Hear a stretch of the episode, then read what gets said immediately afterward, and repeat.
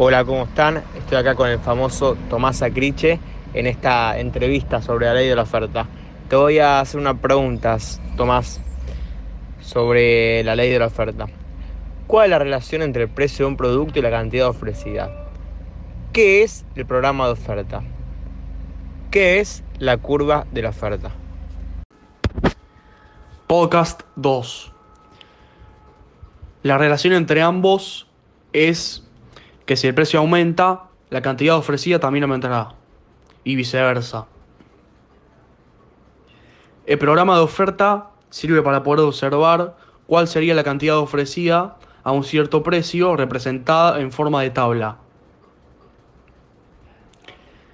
La curva de la oferta muestra la cantidad que un productor está dispuesto a vender de un bien a un precio dado, esta vez representada gráficamente.